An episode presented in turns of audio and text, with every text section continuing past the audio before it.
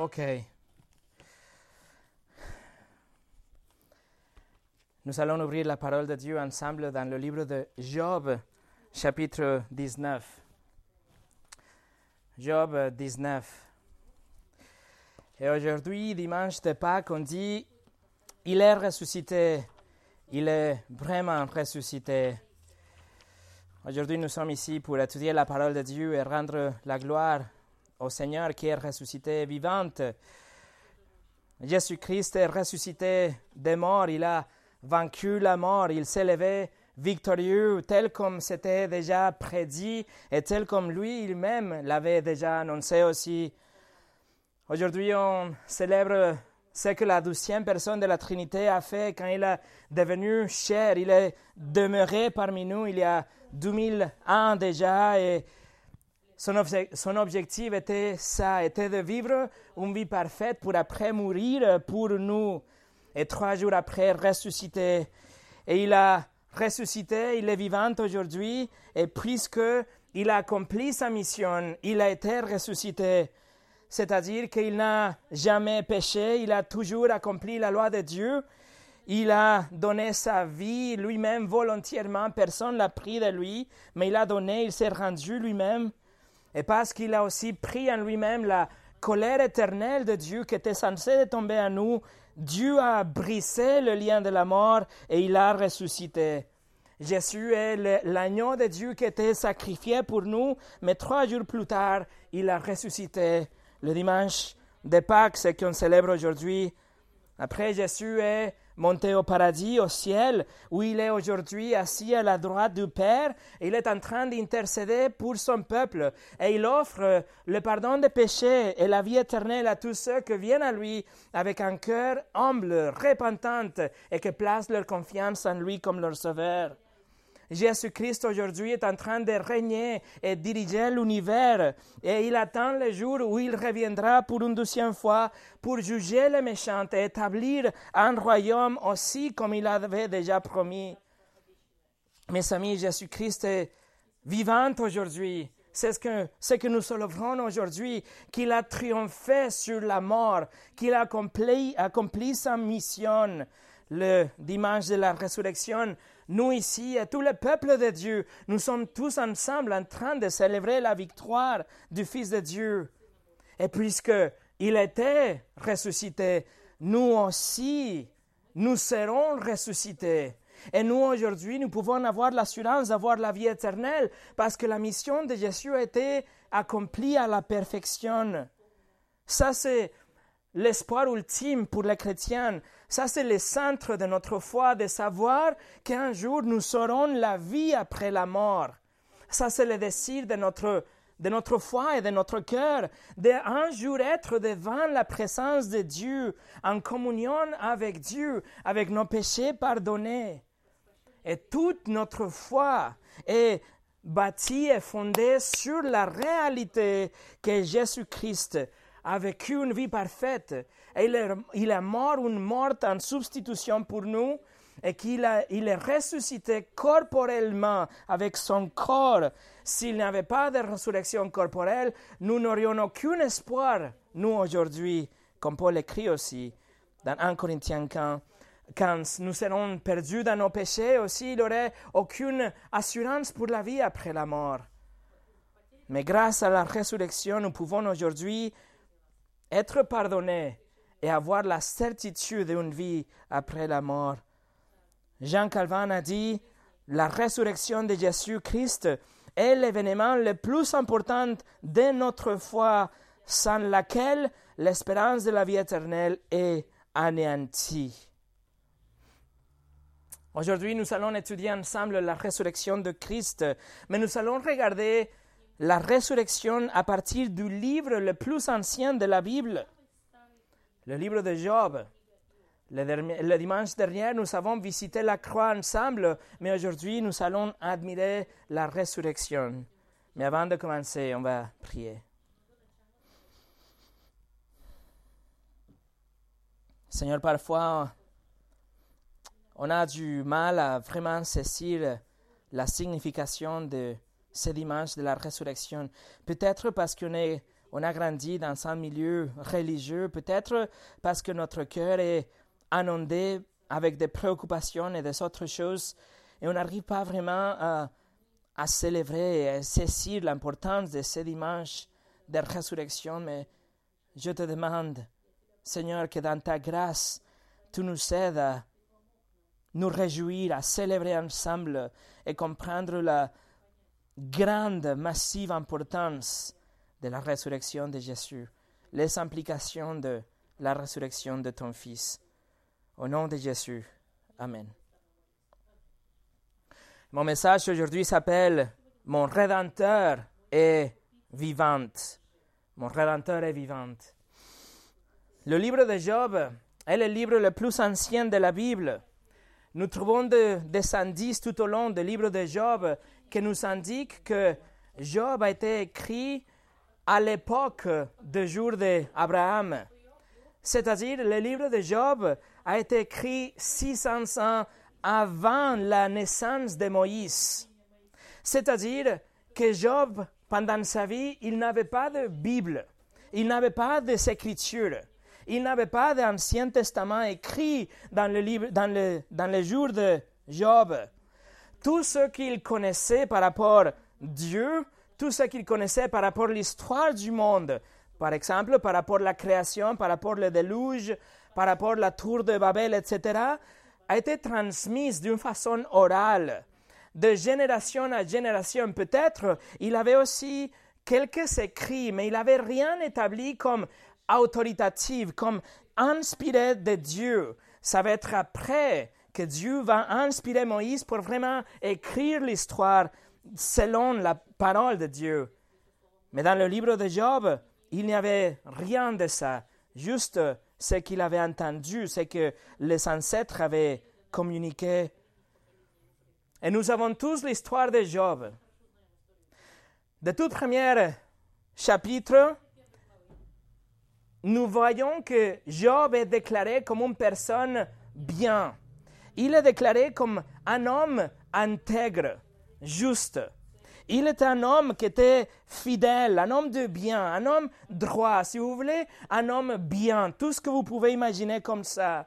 Et la Bible nous décrit Job comme quelqu'un qui craignait Dieu et se détournait des mal. Et avec ces deux choses, nous pouvons imaginer que Job était une personne très très bien, une très bonne personne.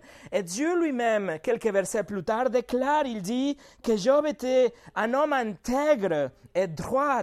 Ce sont les mots de Dieu. Il était intègre et droit. Ça ne veut pas dire que Job était sans péché, pas du tout. Nous savons que nous sommes tous avec péché et nés dans le péché. Mais plutôt, Dieu avait déclaré Job comme une personne juste, c'était la déclaration de Dieu de le faire innocent, de le voir comme quelqu'un de juste à cause de sa foi.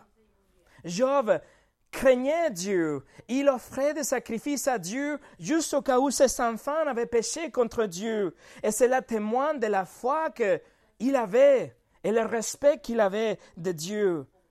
Donc, Dieu lui a justifié. Dieu a déclaré Job comme quelqu'un de juste à travers de sa foi. Pourtant, vous connaissez l'histoire. Job a été testé au-delà de l'imaginable. Voilà ce qui est arrivé à Job. Dans un seul moment, toute sa fortune, tous ses biens, tous ses milliers d'animaux, tous ses serviteurs, ses sept fils et trois filles, tout a été ôté de lui. Il été tout élevé de lui. Ses enfants écrasés sous son maison, les serviteurs échappés, tués avec les animaux, etc. Job a tout perdu dans un seul moment. Il a reçu la, la, mauvaise nouvelle, une vague de calamité, après une autre vague de calamité. Et après tout ça, Job, dans son corps, il était affligé avec des ulcères purulentes par tout son corps. Job a été affligé avec cette maladie et il se trouve assis par terre dans le centre. Et il se gratte avec un morceau de poterie. Et il est tout seul. Et sa femme même le dit que ça serait mieux s'il meurt. Et ses amis, ils viennent avec l'objectif de l'encourager, mais en fait, ils sont en train de l'accuser. Ils disent, Job, sûrement tu as des péchés cachés qui méritent tout ce que vient de t'arriver. Et presque tout le reste de, de livre de Job, c'était c'est cette conversation entre les trois amis qui essayent d'accuser Job et Job qui ne comprend pas pourquoi il est en train de, de recevoir ce, ce châtiment de cette proportion massive. Job, il sait qu'il n'est pas innocent, qu'il est un pécheur, mais il ne voit pas quelque chose de spécifique qui mériterait tel châtiment de la part de Dieu. Et ça, c'est le contexte du livre de Job quand on arrive à notre texte dans le chapitre 19. Et ce que nous allons lire maintenant, mes amis, est l'affirmation et la déclaration de foi la plus ancienne de la Bible et la plus claire concernant aussi une résurrection corporelle. Regardez avec moi chapitre 19, versets 23 au 27. Job parle, il dit, Si seulement mes paroles pouvaient être écrites, si seulement elles pouvaient être enregistrées dans un livre. Je voudrais qu'elles soient pour toujours gravées dans les rocs avec un bourrin de fer et avec, avec du plomb. Pour ma part, je sais que celui qui me rachète est vivant et qu'il s'élèvera le dernier sur la terre. Quand ma peau aurait été détruite, en personne je contemplerai Dieu c'est lui que je contemplerai, et il me sera favorable. Mes yeux le verront, et non ceux d'un autre. Au plus profond de moi, je n'aime peux plus d'attendre. Nous allons voir quatre aspects de cette déclaration de Job. Première chose, la requête. Numéro deux, la rédemption. Numéro trois, la résurrection. Et numéro quatre, le Rédempteur. Et on commence numéro un avec la requête de Job. Comme je viens de décrire, Job a souffert une souffrance, une, euh, une situation vraiment indescriptible.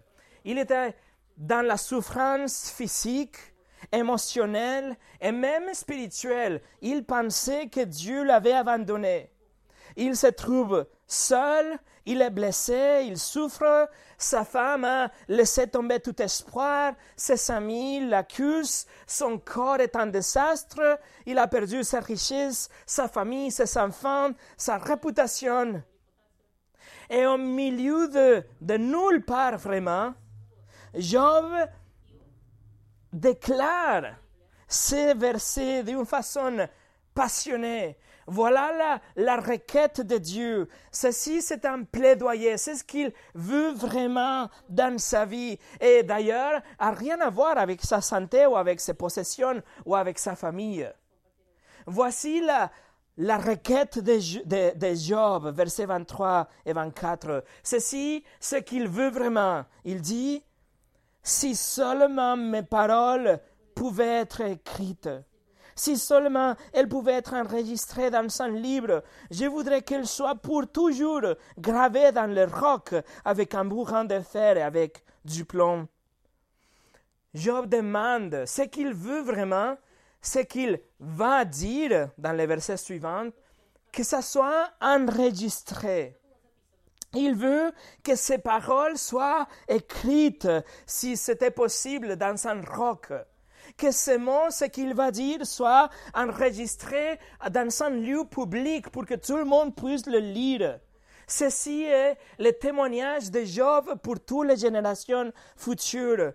Il veut qu'un bourrin de fer grave ce mot sur le pierre et après que de plomb soit versé pour que son mot soit noir sur blanc. Une sorte de mémorial, une sorte de monument de ce que Job va dire.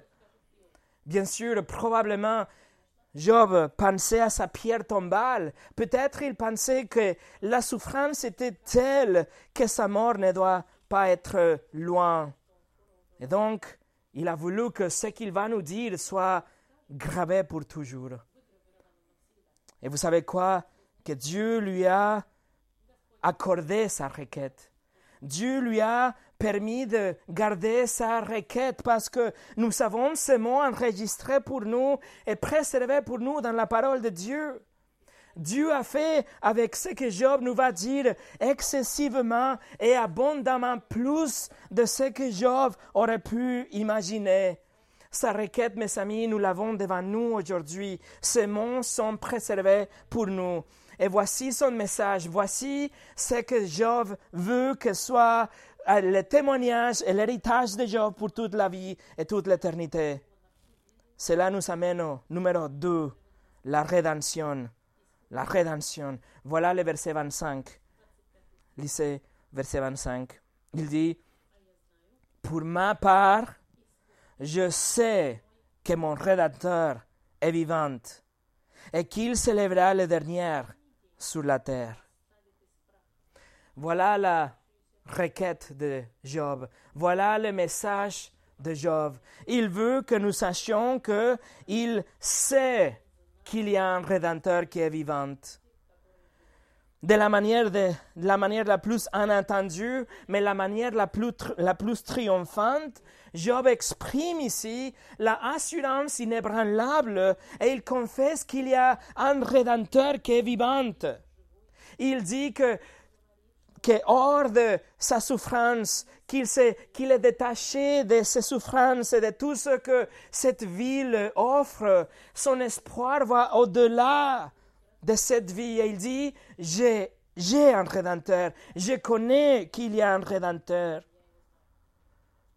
La toute première partie du verset 25 nous dit, pour ma part, je sais. Mais littéralement dans l'hébreu, c'est, une, c'est un emphase, c'est souligné. C'est comme si Job dit, moi, moi-même, je sais. Et cela nous donne l'accent et la force de cette déclaration. Job est en train de souligner que il sait, qu'il connaît. C'est pas qu'il a entendu parler d'un rédempteur. C'est pas que ses enfants lui avaient dit qu'il y avait peut-être un rédempteur quelque part ou que ses parents croyaient quelque chose et il a entendu parler de ça. Il dit non, moi, moi-même, je sais. Et qu'est-ce qu'il sait? Il sait qu'il y a un rédempteur. Et cette assurance, cet degré de foi de Job, c'est ce que nous devons, nous devons avoir aussi dans les, dans les épreuves, dans les périodes de souffrance Spurgeon a dit, pour atteindre l'essence de la consolation, vous devez dire je sais. Les si, les mais et les peut-être sont des assassins de la paix et du réconfort. Les doutes sont des choses terribles en période de chagrin. Alors, alors Job, il le sait. Et il sait qu'il y a un rédempteur un rédempteur. Le mot en hébreu, c'est Gaal. Et ce mot, c'est utilisé pour euh, être traduit comme un vengeur ou un vindicateur, un sauveur, un rédempteur. Comme Boaz dans le livre de Ruth, il était le sauveur de Ruth. Ou Abraham aussi, quand il a délivré Lot, quand il était prisonnier dans Genèse 14, Abraham était son Gaal, son vengeur, son rédempteur. Par exemple, lorsqu'une famille était euh, euh, confrontée à la pauvreté, et ils devaient par exemple vendre leur territoire, ils devaient attendre 50 ans. Et après 50 ans, dans l'année de jubilé, cette terre devait être retournée à la famille d'origine. Mais s'il avait un, membre de la famille avec les moyens pour racheter le champ, le territoire avant l'année numéro 50, cet membre de la famille était un Gaal, un rédempteur. D'autres fois, le rédempteur pouvait libérer un membre de la famille qui était dans l'esclavage, comme par exemple Abraham a délivré Lot avec, par la force. Abraham est venu avec 318 hommes et il a vaincu l'autre roi qui avait euh, capturé Lot. Donc Abraham était le rédempteur de Lot dans ce sens-là. C'est ce que Job sait. il sait qu'il y aura un rédempteur, mais pas un rédempteur mondain qui va acheter sa terre ou quelque chose comme ça, mais quelqu'un de divin, quelqu'un qui va pouvoir revendiquer la vie de Job, qui va pouvoir délivrer Job de toute condamnation mondaine, mais aussi éternelle. Quelqu'un qui va pouvoir le racheter de l'esclavage, du péché, la condamnation et la mort. Job croyait à la promesse de Dieu qu'il a faite dans le livre de la Genèse chapitre 3 verset 15. Dieu a dit à le serpent, il a dit, je mettrai l'hostilité entre toi, le serpent et la femme, entre ta descendance et sa descendance. Celui-ci t'écrasera la tête et tu lui blesseras le talon. Bien sûr, la Genèse, comme je l'ai dit, ce n'était pas encore écrit en tant qu'écriture inspirée de Dieu, mais quand même, cette histoire était connue. Tout le monde déjà attendait le Rédempteur. C'était quelque chose passé oralement d'une génération à l'autre. C'est pour ça que Job souhaite que ses paroles soient gravées sur le, sur le roc. C'est pour ça que Job veut que ce qu'il vient de dire reste enregistré comme un témoignage, que tout le monde puisse voir et croire qu'il est un Rédempteur, le Rédempteur promis dans le Jardin d'Éden qui arrive. Je attends avec impatience l'ultime, euh, cet ultime Rédempteur, quelqu'un qu'il est sûr qu'il est vivant dans ces jours. C'est pas quelqu'un qui va à exister, c'est pas quelqu'un que euh, peut-être a déjà existé, mais Job reconnaît le caractère éternel de ce Rédempteur. C'est quelqu'un qui a vécu d'une façon éternelle. Il dit, le Rédempteur est vivant. Job a la foi dans ce Rédempteur, dans ce Sauveur de l'Ancien Testament, même si l'Ancien Testament n'était pas, encore écrit. Mais les mêmes mots utilisés pour Rédempteur en hébreu, c'est les mêmes mots qu'on trouve parfois au suivant dans l'Ancien Testament pour nous dire, nous parler de Dieu et son Christ, son Sauveur, le Christ. Le psaume 19 nous dit, Fais bon accueil aux paroles de ma bouche et aux sentiments de mon cœur. Yahweh, mon rocher, mon rédempteur. Esaïe 41, 14 nous dit N'aie pas peur, vermisseau de Jacob, faible reste d'Israël. Je viens à ton secours, déclare Yahweh, celui qui te rachète. C'est le sang d'Israël. Esaïe 47, 4 nous dit Celui qui nous, nous rachète s'appelle Yahweh, le maître de l'univers. C'est le sang d'Israël. Jérémie 50, 34 Cependant, celui qui le rachète est puissant lui dont le nom est Yahweh, le, maître de l'univers.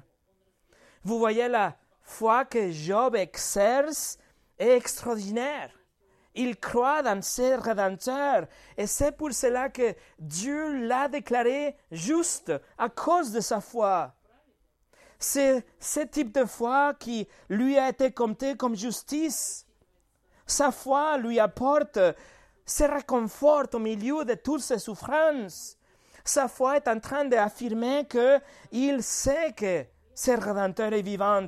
Et veuillez noter qu'il ne dit pas un Rédempteur, mais il dit mon Rédempteur est vivant. Mon Rédempteur vit. Alors, comment savait-il tout cela? Comment savait-il tout cela s'il n'avait rien d'écrit? Réponse par révélation divine, par l'œuvre de Dieu qui lui donne la foi pour croire, exactement comme ça se passe aujourd'hui pour vous et pour moi. C'est Dieu qui nous ouvre le cœur et nous donne la foi pour croire.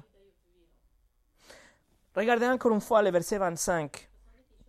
Il dit, Pour ma part, je sais que mon Rédempteur est vivant et qu'il se lèvera le dernier sur la terre la deuxième partie de ce verset, c'est Job qui est en train d'affirmer que le Rédempteur se lèvera le dernier sur la terre. Et cette expression, le dernier, en hébreu, c'est le même c'est équivalent, c'est la même chose que dire la fin du temps. C'est la consommation de l'histoire. Job est en train de dire, mon Rédempteur est vivant aujourd'hui, mais il sera toujours en vie le dernier jour. Il se lèvera le dernier jour dans la consommation, la conclusion de l'histoire. Le Rédempteur de Job vit éternellement. Et ensuite, le Rédempteur un jour, il se lèvera et il se lèvera victorieux sur la terre, il nous dit, mais littéralement l'hébreu c'est la poussière. Et ça c'est très intéressant parce que Job est en train de, il est allongé par terre dans la poussière. Il est plein de poussière dans son corps. Le chapitre 7 de Job nous dit qu'il est habillé par des vers et la poussière. Job dit, Job sait qu'il est la poussière, il est couché dans la poussière et il, est couvert par la poussière. Mais après, il dit qu'un jour, le Rédempteur, il se mettra ou il se lèvera sur la poussière. Le Rédempteur sera sur la poussière, triomphante et victorieux, comme le Sauveur, c'est lui qui va le déclarer juste. C'est lui qui va dire à ses amis, à sa femme que Job était innocente. Il se lèvera. Et le terme pour lèvera aussi, c'est un terme juridique. C'est quelque chose qu'on utilise pour, pour, pour, par exemple, le témoin qui va témoigner en faveur de quelqu'un d'autre. Job est en train de dire, le Rédempteur, il va se mettre légalement à mon côté et il laissera savoir ma femme, mes amis, les accusateurs, dont Satan, que j'étais innocente. Le Rédempteur va le défendre de tous ces accusateurs. Il va affirmer que Job était juste et intègre, un homme droit, quelqu'un qui craignait Dieu et qui avait été déclaré innocente par Dieu, par la grâce à travers de la foi. Jésus-Christ a marché dans la poussière. Jésus-Christ a marché au milieu de notre misère. Il a marché parmi la corruption de l'homme et lui, comme le Rédempteur, nous a délivrés de l'esclavage, du péché et la mort.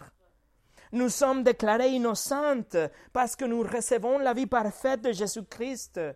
Il nous défend devant notre accusateur, le diable et il rachète la terre que nos, parents ont perdue dans les jardins d'Éden.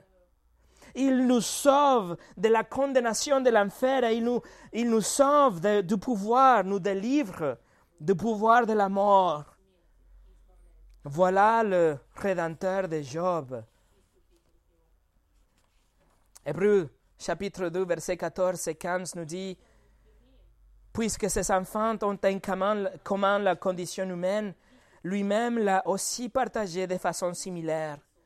Ainsi, par sa mort, il a pu rendre impuissant celui qui exerçait le pouvoir de la mort, c'est-à-dire le diable, et libérer tous ceux que la peur de la mort retenait leur vie durant dans l'esclavage.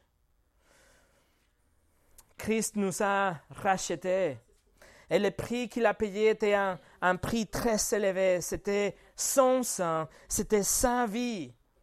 Mais aussi, il nous rachète par sa force, par son pouvoir, quand il régénère nos cœurs à travers son esprit.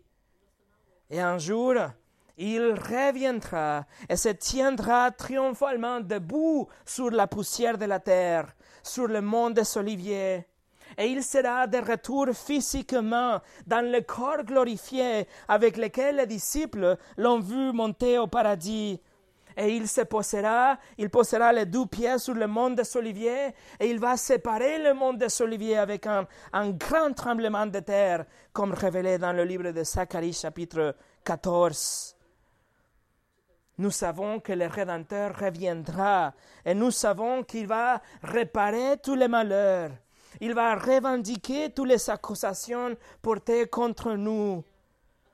nous savons qu'il va nous innocenter parce que nos péchés ont été enlevés de nous et placés sur lui sur la croix. Et nous savons que Jésus-Christ est vivant et qu'il va revenir. Écoutez ce que Matthew Poole a écrit. Je suis en mourante et mes espoirs sont en train de mourir, mais il vit et ceci pour toujours. C'est pourquoi, bien que je meure, il prouve et il me fera vivre le moment venu. Quoique non dans ce monde, mais dans l'autre, ce qui est nettement mieux. Et bien que je sois en ce moment fortement critiqué et condamné par, condamné par mes amis et par des autres comme étant un grand hypocrite qui aurait des péchés secrets, qui aurait été exposé par la main de Dieu, Cependant, il y aura un jour où, ma cause sera plaidée et mon nom et mon honneur seront innocentés de tous ces reproches et mon intégrité sera mise en lumière. Numéro 3. La résurrection. Versets 26 et 27. Job dit, quand ma peau aurait été détruite, en personne je contemplerai Dieu celui que je contemplerai, et il me sera favorable. Mes yeux le verront, et non ceux d'un autre. Au plus profond de moi, je ne peux plus d'attendre. Job ici fait l'une des déclarations les plus claires et explicites concernant la doctrine de la résurrection corporelle dans l'Ancien Testament.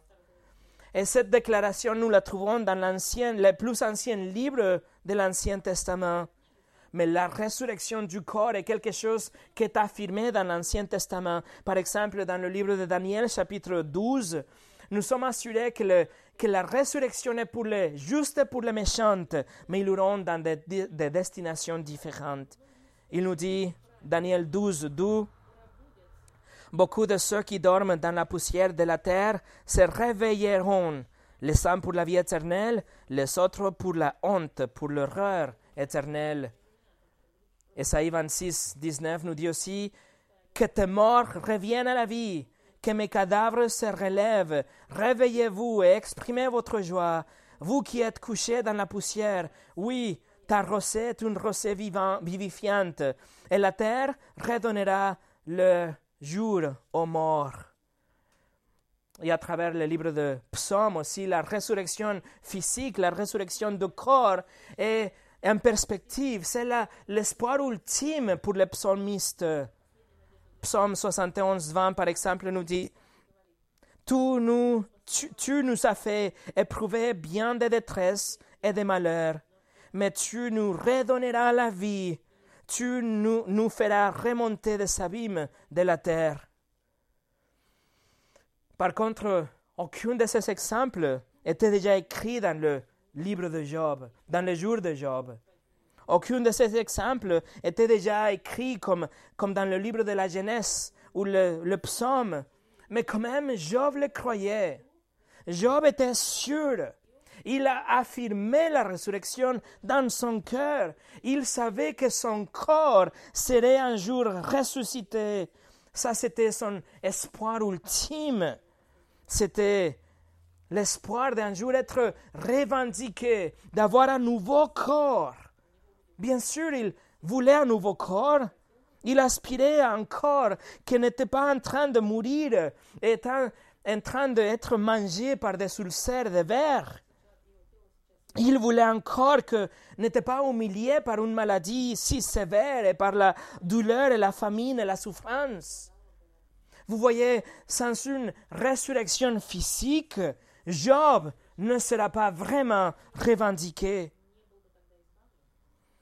Certains érudits de la Bible nous disent que cette maladie était une sorte de variole. Des autres nous disent que c'était une maladie qui s'appelait le quelque chose que c'est une euh, maladie cutanée avec des croûtes et des écailles partout.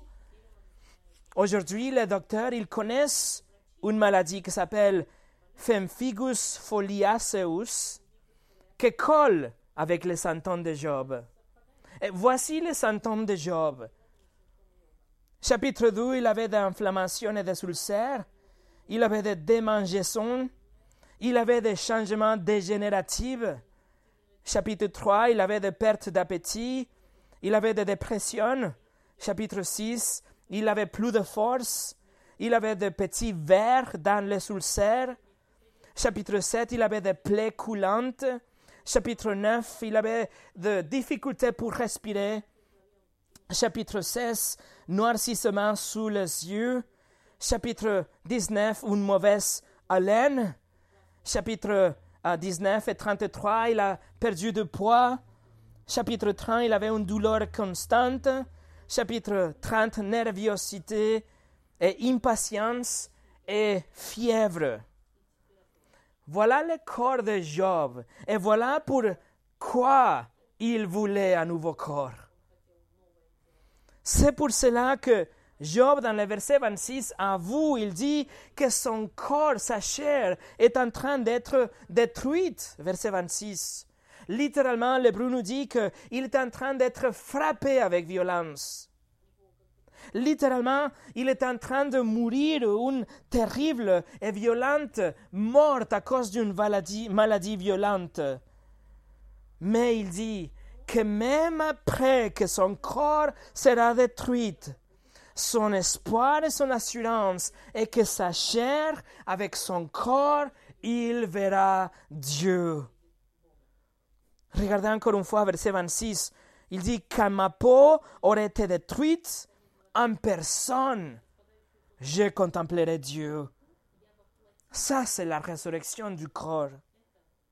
Nous allons voir Dieu avec nos yeux, pas d'une façon spirituelle, d'une façon comme des fantômes, d'une façon immatérielle, mais dans notre chair, physiquement, avec nos corps, mais refaits pour le paradis, nous allons voir Dieu des corps glorifiés, des corps transformés, sans corruption.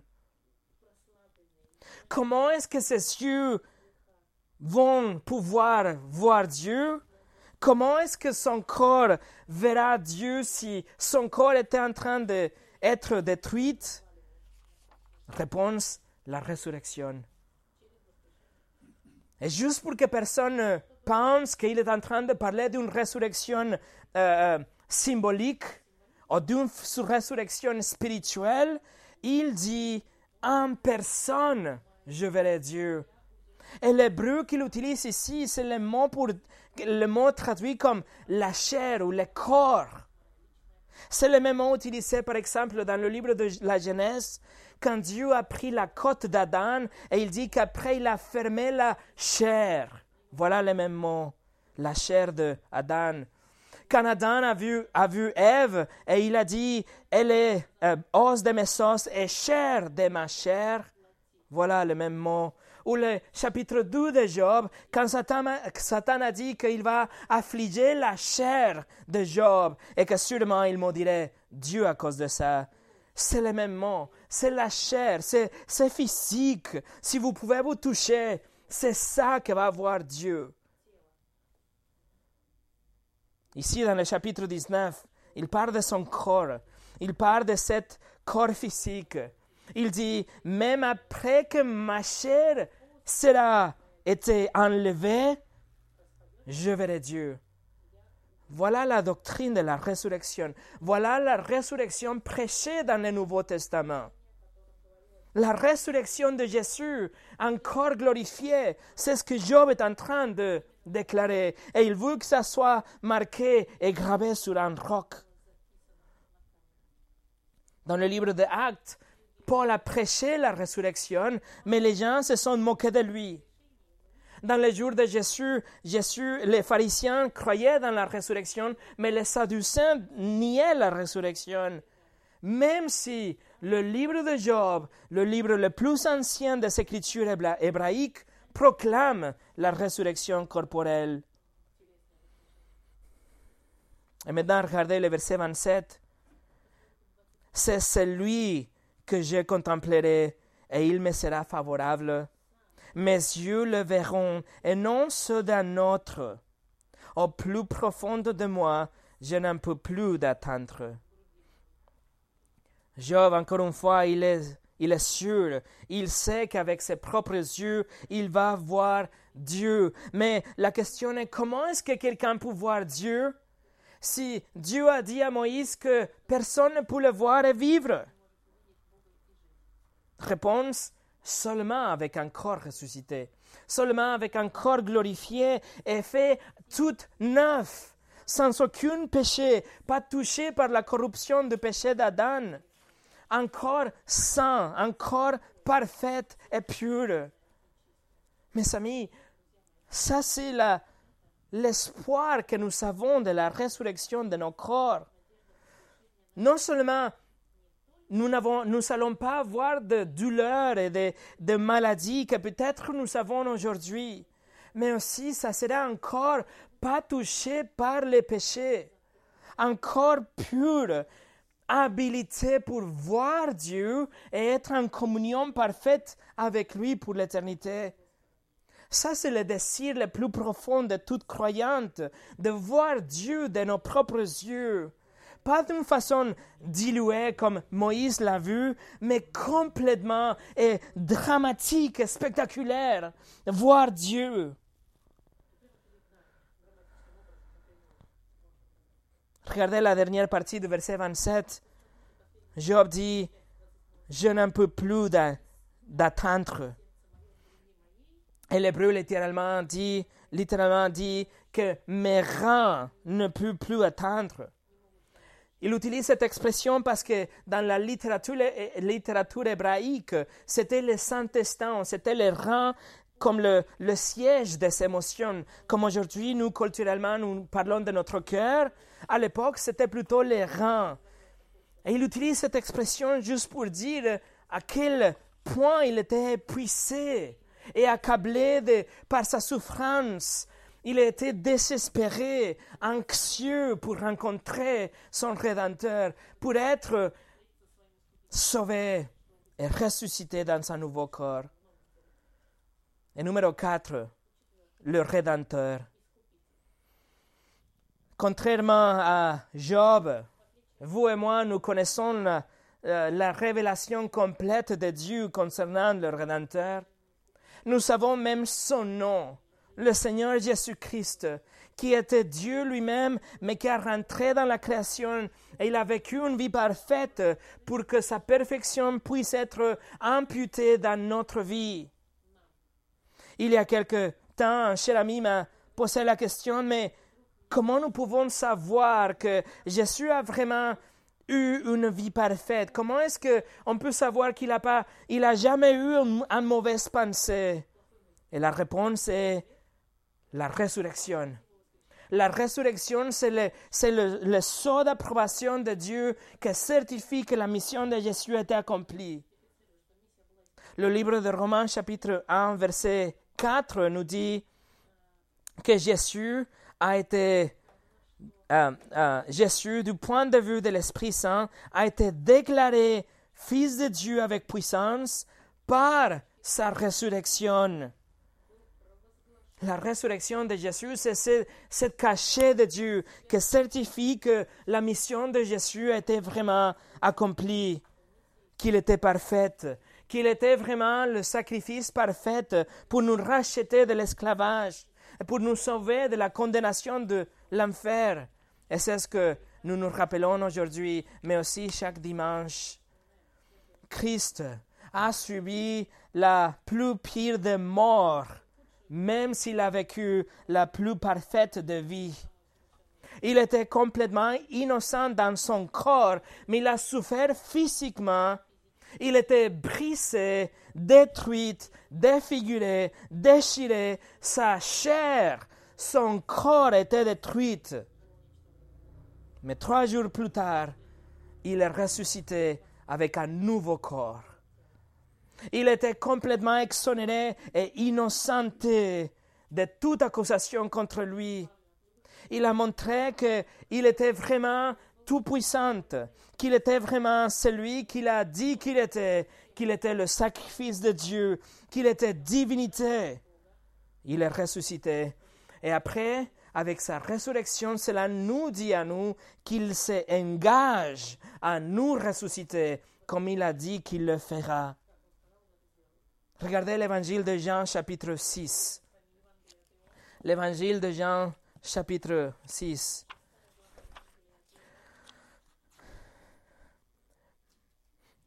Jean 6, 39 et 40.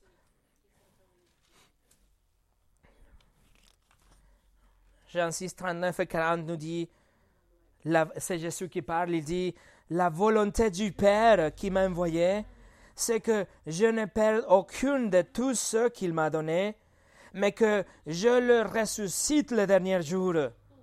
En effet, la volonté de mon Père, c'est que toute personne qui voit le Fils et croit en lui aille la vie éternelle, et moi, je le ressusciterai le dernier jour. Voilà le engagement de Jésus-Christ pour vous et moi. Il va nous ressusciter. Et ça, le dernier jour dont il parle ici, c'est exactement le même dernier jour que Job a dit dans le verset 25 du chapitre 19. Cela nous parle de ces derniers jours, de la victoire ultime, la vindication de son peuple. Christ prouvera qu'il était fiable et puissant pour nous donner de nouveaux corps à nous tous qui on a placé notre confiance en lui. La résurrection de Christ rend possible et certaine la résurrection de Job. La résurrection de Christ confirme que nous sommes pardonnés et que cette vie est rien par rapport à l'éternité qu'après la mort, nous avons l'assurance de vivre éternellement, mais avec un corps glorifié, glorifié pas corrompu comme celui-ci, mais un nouveau corps comme le corps que Job a tellement voulu. Et pour finir, la résurrection de Jésus, c'est la garantie pour vous et pour moi. C'est la promesse que nous serons ressuscités aussi un jour, que la résurrection de Jésus était comme la première fruit, Paul écrit dans 1 Corinthiens 15, la première fruit, mais que nous, nous allons suivre comme le reste de la, de la, euh, comment dire, désolé, le reste de la collecte. Il était la première fruit, mais le reste suivra. Et notre comme notre représentant n'est plus Adam, comme nous sommes représentés aujourd'hui par Christ, alors nous allons être ressuscités comme lui, pas comme la mort d'Adam, mais la vie de Jésus. C'est pour ça notre résurrection est tout. Notre résurrection, la résurrection de Jésus est la chose que nous donne à nous la résurrection et la promesse de notre propre résurrection. Et ensemble avec toute la création, nous attendons le jour de cette résurrection corporelle, comme Paul écrit dans Romains 8. Mes amis, aujourd'hui nous avons un tel privilège de connaître la parole de Dieu et avoir dans les Écritures la révélation complète de ce plan de rédemption de Dieu. Nous, nous connaissons personnellement le Rédempteur de Job et nous savons qu'il est vivant. Les quatre évangiles nous parlent de ça et des centaines de personnes ont vu la résurrection physique de Jésus-Christ et notre cœur nous le dit aussi. La résurrection de Jésus fait que les promesses de Dieu soient vraies pour nous. Nous pouvons être sûrs de toutes les promesses de Dieu dont la résurrection de notre corps. Écoutez avec attention Philippiens chapitre 3. Voici la promesse de Dieu pour vous. Si vous êtes en Christ, voici la promesse de Dieu pour vous. Philippiens 3, 20, 21 nous dit, Quant à nous, notre droit de cité est dans le ciel, d'où nous attendons comme aussi comme le Sauveur, le Seigneur Jésus-Christ. Il transformera notre corps de misère pour le rendre conforme à son corps glorieux par le pouvoir qu'il a de tout soumettre à son autorité. Mes amis, ce corps de misère que nous avons aujourd'hui sera transformé par un corps glorieux. Et parce qu'il est vivant, nous serons aussi vivantes. nos corps seront transformés dans des corps immortels, incorruptibles, saints et parfaits pour toute l'éternité. Peu importe ce que nous avons vécu dans le passé, peu importe ce que nous traversons aujourd'hui ou les épreuves que nous allons traverser demain, sachez que parce que le Rédempteur est vivant, vous serez aussi ressuscité. Un futur glorieux vous attend. Et dans ce futur-là, nous allons regarder Dieu avec nos, nos, propres yeux et nous allons louer notre Sauveur et notre Rédempteur à jamais. Mes amis, Jésus est ressuscité. Jésus est vraiment ressuscité. Nous pouvons dire avec assurance, avec Job, mon Rédempteur est vivant. Et non seulement ça, il règne et il reviendra pour nous prendre. Prions ensemble.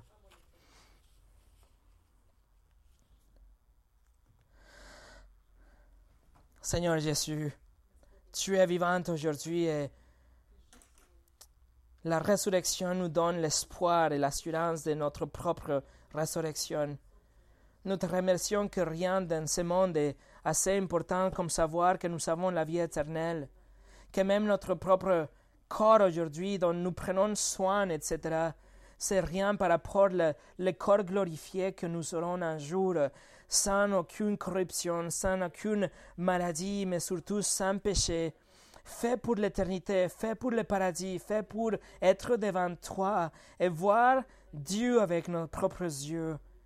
Nous te remercions que ta vie parfaite et ta mort sacrificielle ont été suffisantes et assez pour nous donner la vie éternelle et la promesse de notre résurrection. Parce que tu es vivante, nous serons vivantes aussi un jour. Seigneur, ouvre nos cœurs pour saisir l'importance de ta résurrection et vivre chaque jour avec cet espoir de savoir que cette vie va passer bientôt, mais qu'un jour nous serons vivants pour toujours. Parce que tu es vivant, nous serons vivants aussi. Au nom de Jésus. Amen.